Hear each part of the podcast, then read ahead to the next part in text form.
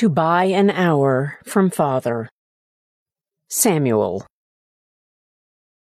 A man came home from work late, tired, and irritated to find his five year old son waiting for him at the door.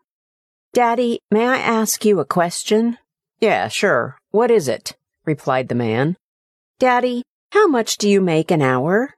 That's none of your business. Why do you ask such a thing? The man said angrily.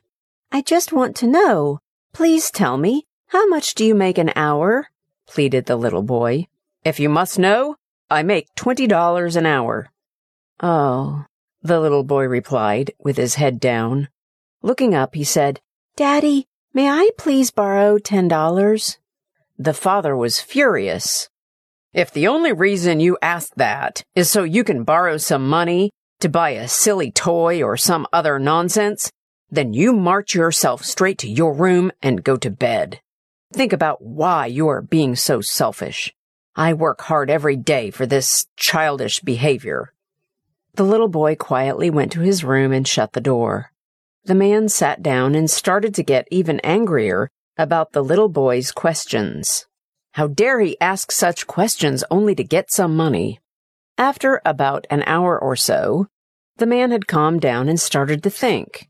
Maybe there was something he really needed to buy with that $10, and he really didn't ask for money very often. The man went to the door of the little boy's room and opened the door.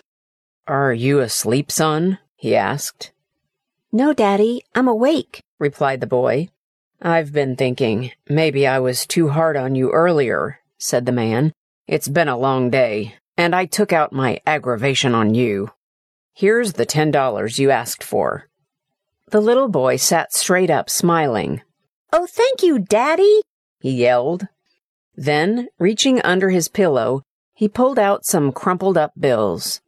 The man, seeing that the boy already had money, started to get angry again. The little boy slowly counted out his money, then looked up at his father. Why do you want more money if you already have some? The father grumbled. Because I didn't have enough. But now I do, the little boy replied. Daddy, I have twenty dollars now. Can I buy an hour of your time? Please come home early tomorrow. I would like to have dinner with you.